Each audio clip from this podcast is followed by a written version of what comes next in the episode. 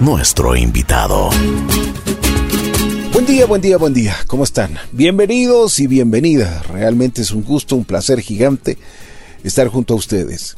Bueno, el día de hoy, preocupados por la salud de todos y cada uno de nosotros, preocupados también por, por, por tantas cosas que está pasando en el mundo, hemos invitado el día de hoy a un joven profesional quien reside en la ciudad de Guayaquil, un psicólogo clínico, para que nos ayude. Hoy él está contribuyendo a la sociedad, está ayudando a mucha gente.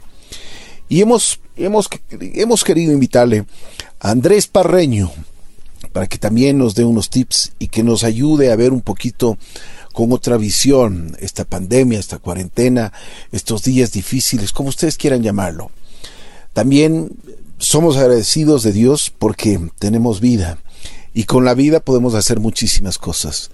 Y es ese lado, también, lado humano, lado, eh, este lado que nosotros muchas veces no lo podemos ver, pues ahí estará junto a nosotros Andrés conversando un poquito y dándonos algunos tips. Andrés, bienvenido, gracias por haber aceptado la invitación.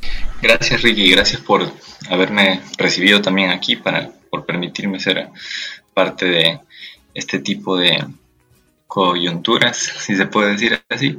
Este, bueno, acá en, Guayaquil un poco eh, con cierto temor a veces porque, bueno, esta es la ciudad más golpeada por la pandemia, pero por suerte todos aquí tranquilos, sintomáticos, tratando de ver qué hábitos, qué rutinas tenemos que cambiar un poco para adaptarnos a este nuevo tipo de normalidad, por decirlo de alguna manera, viendo qué situaciones se tienen que modificar y cómo también aceptar un poco ¿no? toda esta situación que es algo que nadie esperaba realmente. El mundo venía, yo creo que demasiado loco, ¿no? O sea, con muchas cosas, eh, no parábamos de hacer cosas, no parábamos en nuestra vida. En la agenda, la agenda estaba siempre llena. La frase que teníamos siempre era, es que no tengo tiempo no, tengo tiempo para nada. Pero el tiempo y el mundo se encargó de pararnos y se encargó de pararnos a raya, como se dice. Así que, bueno, ahora estamos enfrentando una, una cuarentena. hemos tenido mucho tiempo para pensar, mucho tiempo incluso para leer, para educarnos, para hacer un sinnúmero de cosas. Pasar más tiempo con nuestros hijos, con nuestras familias.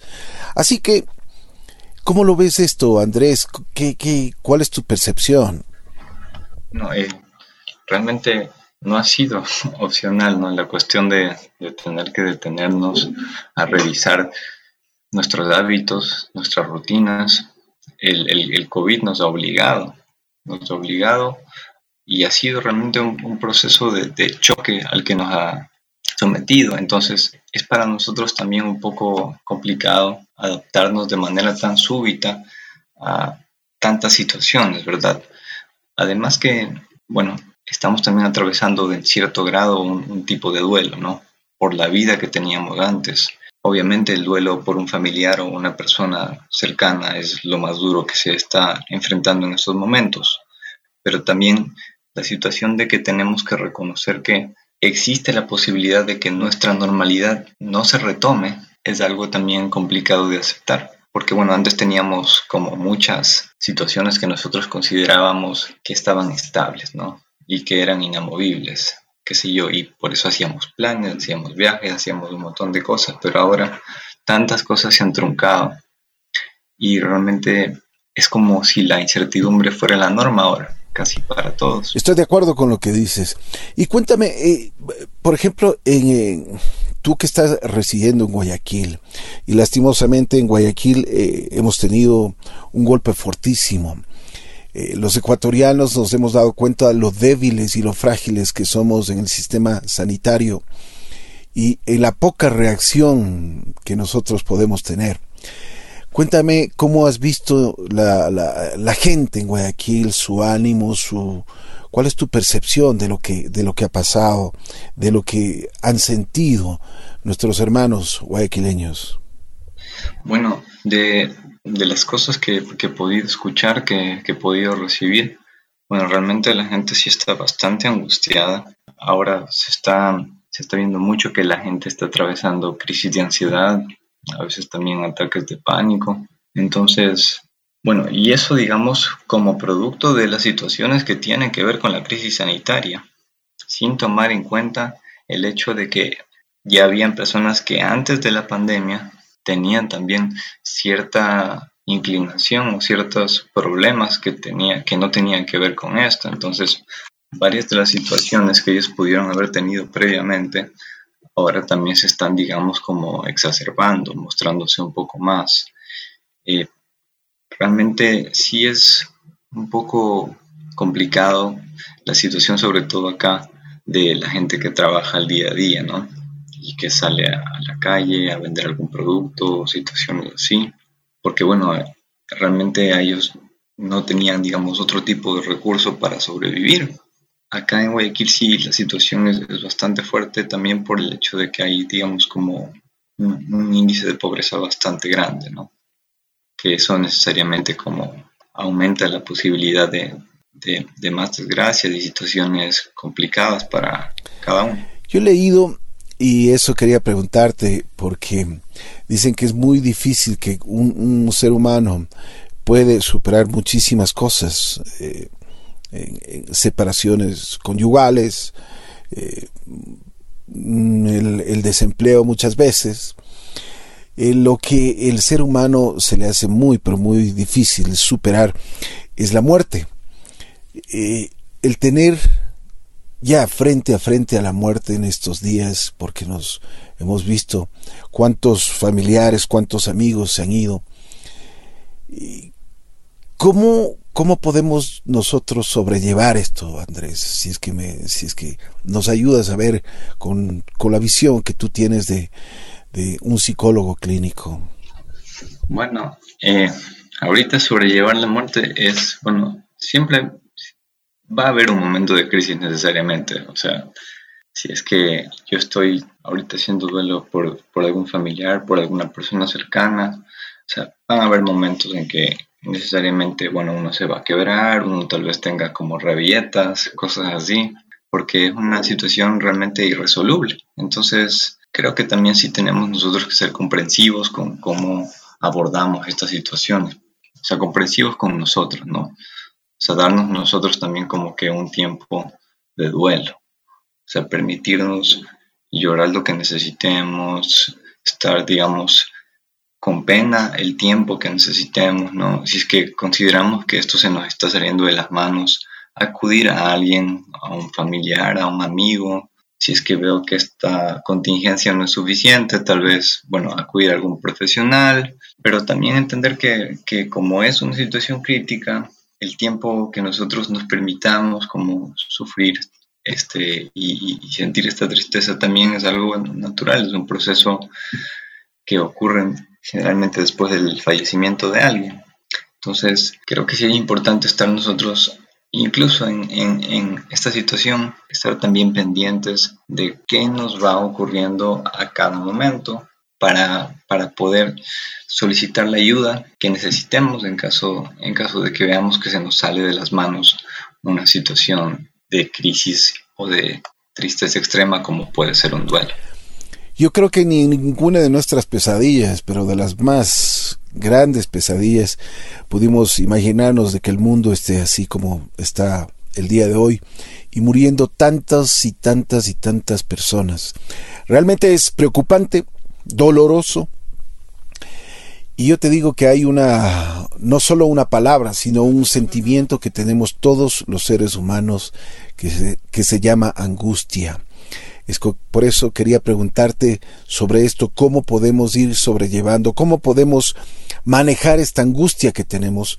Angustia en muchísimos sentidos, porque no solo es en la parte sanitaria, en la parte de salud, sino también, por ejemplo, en la parte económica. ¿Qué podemos hacer? ¿Cómo podemos hacer?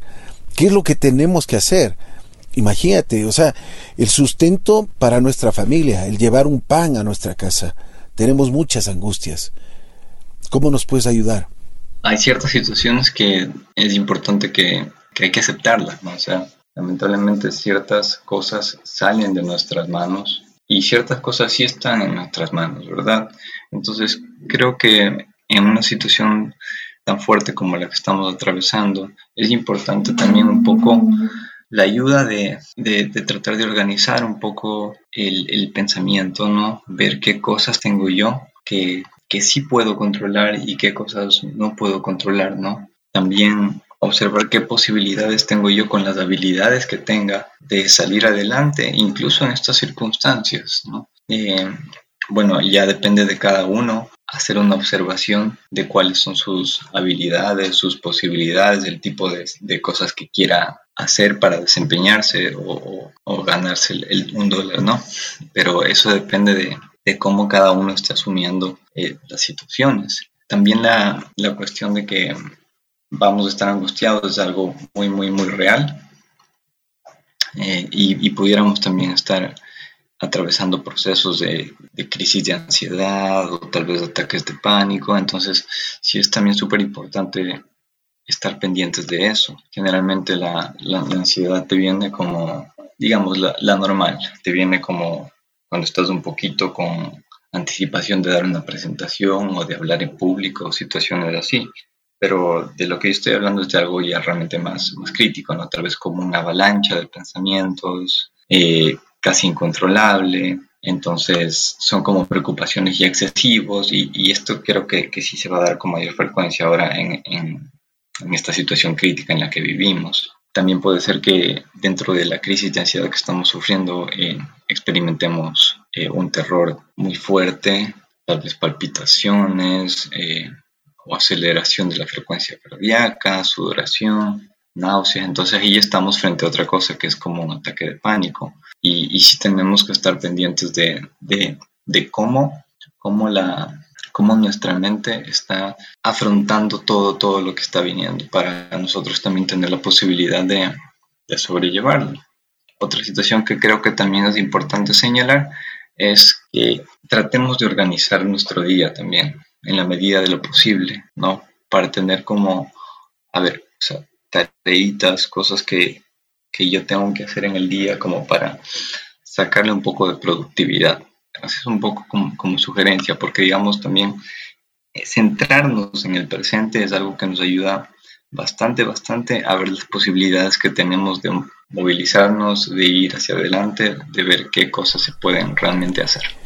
Esta famosa angustia, esto también nos lleva a tener noches largas, larguísimas, insomnio, mucha preocupación.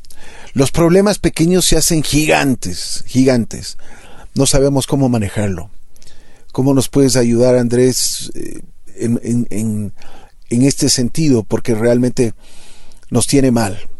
La angustia sobre todas estas situaciones es importante que, que aprendamos un poco como a, a comprendernos, ¿no? O sea, y a tenernos también como compasión hacia nosotros, ¿verdad? O sea, entender que, que toda esta situación nos va a generar angustia, nos va a generar ansiedad, tal vez crisis de tristeza o similares. Entonces sí es importante que estemos súper pendientes de cómo están ocurriendo estas crisis para, en lo posible, ver si es que un amigo, un familiar nos puede ayudar con, con, con alguna de estas situaciones y bueno, si es que vemos que el contingente familiar de amistades no, no es suficiente, bueno, entonces ahí sí acudir a, a, un profesional. Eh, siempre, digamos, pendiente de que las, las cosas que nos ocurren no se nos salgan de las manos, ¿no? Eh, en relación con lo, con lo de la salud, pues bueno, es súper importante tratar de, de cuidarnos lo que más podamos. Respecto del económico, bueno, creo que por lo pronto creo que poder ahorrar lo que más podamos, tal vez no sé si, si sea más atinado como preguntar a, alguien que, que, se especialice en, economía en crisis tal vez, pero consideraría yo que por lo pronto sí, sí es súper, súper necesario que estemos centrados y concentrados en gastar lo básico y necesario, ¿no? O sea, dejar de un lado ya como ciertas cosas que para nosotros eran como más gustos o, cositas así, por lo pronto, hasta ver cómo se puede estabilizar, digamos, la misma economía, porque para todos ahorita la, cuestión es tratar de, de, sobrevivir, mal o bien. Aparte de la angustia, del insomnio, los trastornos del sueño y todo este tipo de cosas, Andrés, ¿cuál ha sido? Porque me imagino que tú estás, y tu agenda está muy, muy, muy solicitada por mucha gente que necesita ayuda. ¿cuál ha sido, si se puede decir, el problema o el caso más común que tienes en estos días con todas las personas que, que necesitamos ayuda?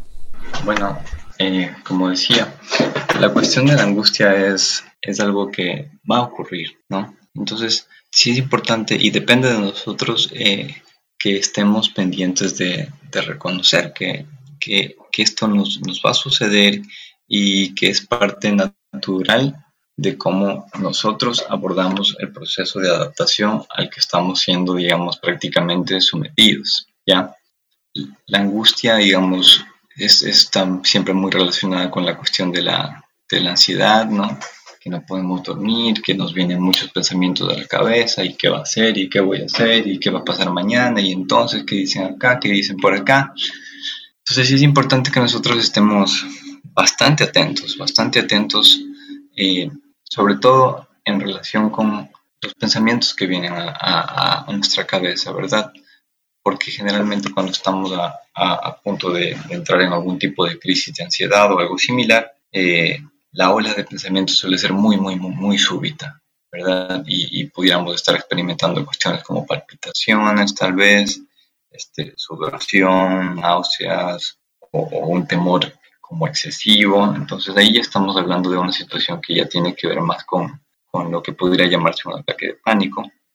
Y bueno, para eso sí es importante que, que, que, busquemos ayuda profesional realmente, ¿no? En caso de que la angustia llegue a un extremo como el que yo estoy explicando.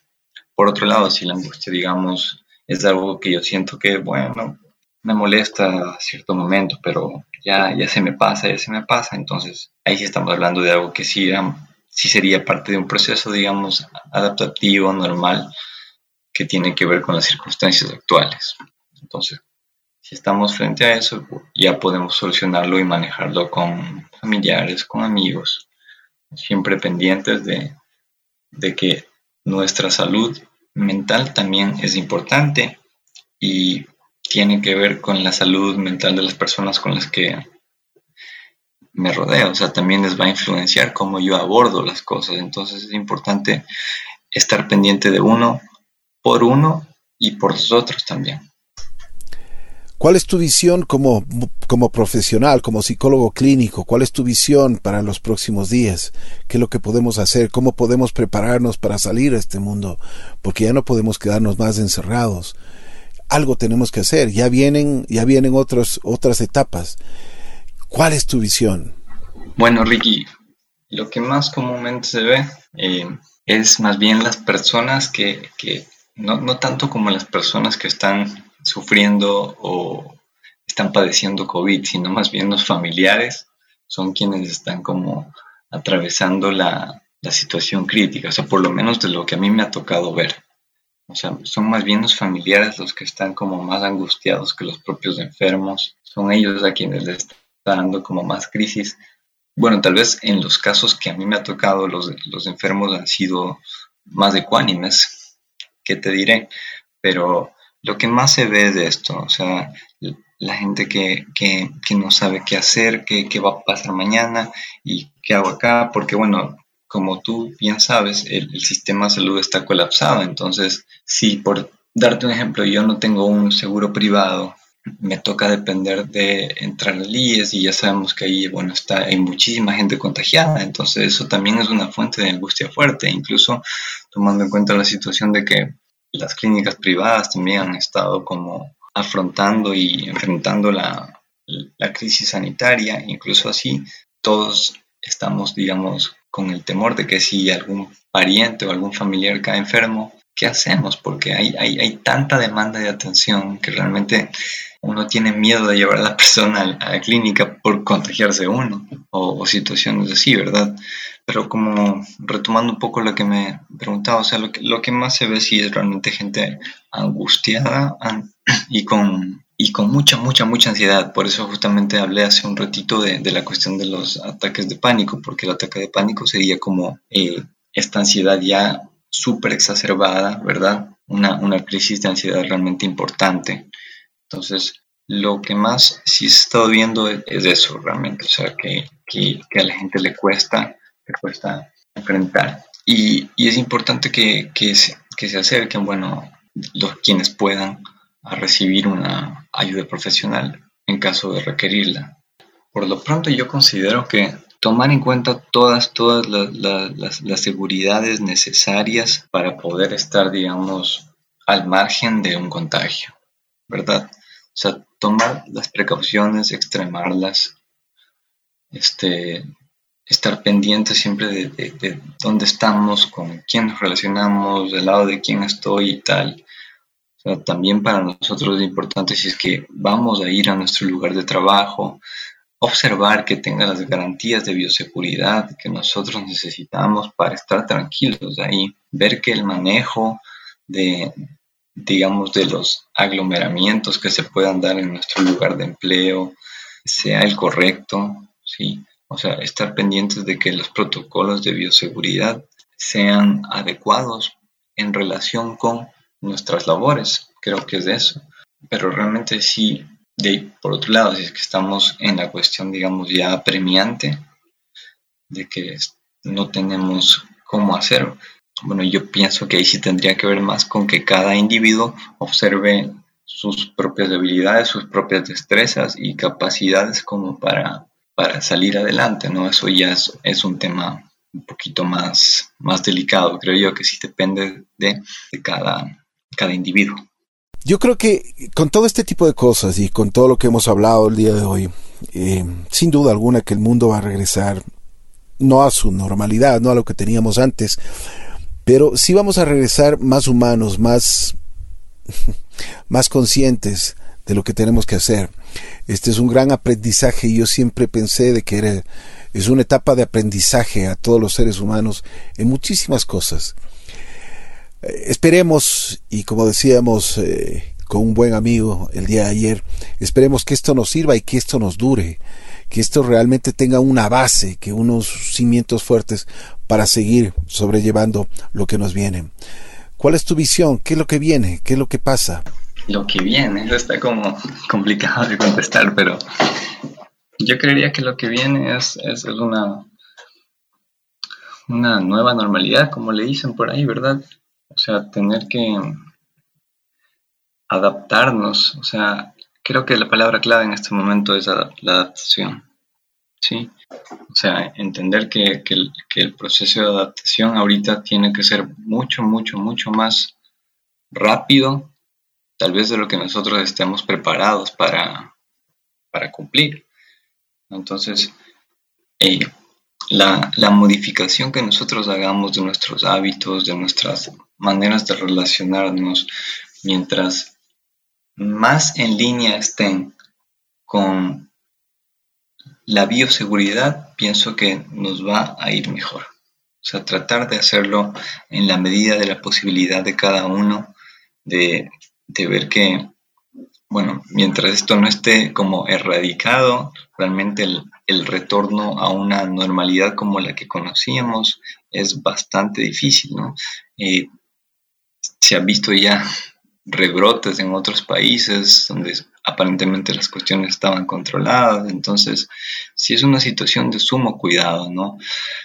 Es realmente una situación de vida o muerte para todos. Y, un poquito esta cuestión que ya mencioné hace un rato, la, cuestión de, que la incertidumbre es la norma es algo a lo que vamos a tener que estar un poquito como acostumbrados. Y, eso es yo creo que una de las cuestiones más difíciles porque para nosotros del mundo antes era bueno, vamos acá, salgamos acá, viajemos acá, entonces ahorita no es así para nada y, y, que nosotros también aceptemos un poco que las cosas van a, van a variar enormemente y ya, bueno, ya, variaron enormemente, pero que tal vez permanezcan así durante un muy buen tiempo, tal vez más del que nosotros creamos, es algo que, que, nos va a ayudar a sobrellevar esta situación.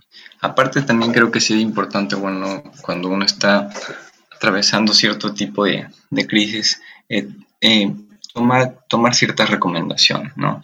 Por lo pronto ahora creo que sí es súper, súper importante que nosotros disminuyamos el consumo de noticias nocivas y contenido, digamos, pesado, incluso si es una película o serie, ¿verdad? Esta es una, una recomendación que se hace a la gente que trabaja con, con salud mental para evitar sobrecargar la mente de situaciones negativas. Entonces es algo, digamos, como un consejo ya directamente específico de la profesión, ¿verdad? Entonces evitemos sobrecargar nuestra mente de información nociva.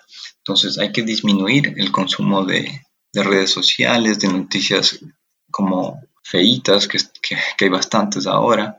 Tratar de, limitar el consumo de este tipo de contenido, eh, tal vez a 15 minutos al día o hacerlo 15 minutos pasando un día, porque bueno, ya sabemos que la situación está mal. Entonces, como aumentar, aumentar, aumentar la noción de que esa situación está mal, no, no, no sé qué tanto nos puede ayudar. Otra cuestión que también es importante hacer, bueno, ya que estábamos hablando hace un rato de la ansiedad, es importante utilizar técnicas como que nos permitan enfocarnos, enfocarnos completamente en el presente. Entonces, para, para hacer esto, vamos a utilizar, digamos, estas, les voy a dar algunas técnicas, ¿sí? Por ejemplo, podemos tomar una caminata, ¿sí? Aunque sea en casa, pero vamos a contar los pasos que vamos a dar. Entonces, si estamos haciendo eso, es, complicado que la mente se nos vaya a otra parte. O sea, eso tratando de hacerlo como un, tipo de técnica, digamos, terapéutica, ¿verdad? Mover el cuerpo haciendo ejercicio, estiramiento, realizar una tarea pendiente. También podemos respirar profundamente, enfocarnos en la respiración, practicar, sentar, perdón, practicar sentarnos y no hacer nada. Simplemente concentrarnos en los sonidos externos otro método que también encuentro bastante valioso es el método que se llama 5, 4, 3, 2, 1. Entonces, esta práctica, como para yo enfocarme en el presente, lo que hace es lo siguiente. Yo primero, con el número 5, veo 5 cosas que tengo a mi alrededor. Con el número 4, 4 cosas que puedo escuchar. Con el número 3, 3 cosas que puedo tocar desde el lugar en donde estoy. 2 cosas que puedo leer. Y por último, una que puedo saborear. Son como jueguitos, sí, pero es importante que estas técnicas nos traigan al presente, ¿no? Como para no llevarnos hacia la angustia del mañana o la ansiedad que viene o el futuro, que entonces que siempre importante enfocarnos en el presente, porque bueno, la ansiedad generalmente es un exceso de futuro, así le dicen. Entonces la tarea principal es traer la atención y los pensamientos al presente y, también enfocarse en una cosa a la vez, enfocarse en una cosa a la vez, organizar el día y las tareas y, tratando de que las actividades sean cosas que yo realmente puedo cumplir, o sea, conocernos realmente.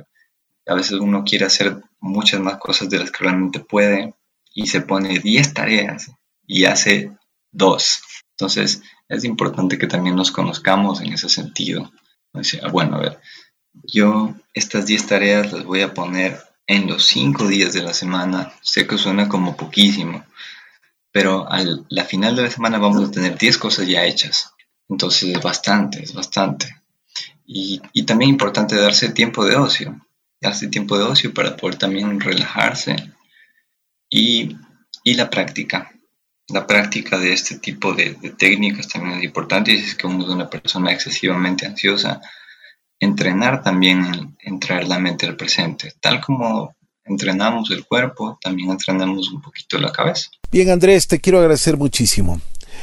Eh, tus conceptos nos ayudan, nos han ayudado y nos van a dar una fuerte, fuerte mano para seguir adelante. Muchas gracias por tu buena voluntad, por tu buena predisposición. Además que te agradezco muchísimo porque estás haciendo mucho por ayudar a la gente y eso es importante. Es importante que sepan de que incluso Andrés, dejando de lado, y hay que decirlo, dejando de lado las monedas, pues se ha puesto, se ha puesto a ayudar a muchísima gente. Eso habla muy bien y hay que ser gratos en la vida. Habla muy bien de este ser humano. Andrés Parreño, psicólogo clínico, joven, profesional, y me alegro muchísimo, Andrés, haberte conocido en esta entrevista, haber escuchado con mucha atención ese lado humano y ese lado profesional también. Gracias, Andrés. Muy gentil. Gracias por haber venido. Gracias por estar junto a nosotros en Así es la vida. Listo. Muchas gracias a ti, Ricky. Muchas gracias a JC por haberme invitado. Este, igual, eh, por favor, este, quienes por ahí necesiten como atención, yo estoy eh, desde mi cuenta en Instagram Mental Health S, dando atención gratuita eh, los días jueves de 10 de la mañana a 2 de la tarde, ¿no? Entonces, para quienes requieran algún tipo de, orientación, sobre todo en la cuestión de psicología, salud mental, por favor, eh, me escriben a, a, mi página Mental Health S en Instagram y yo estaré gustoso de atenderles y, bueno, ver cómo les puedo asistir. Muchas gracias. A ti, Andrés, muchas gracias. Muy gentil.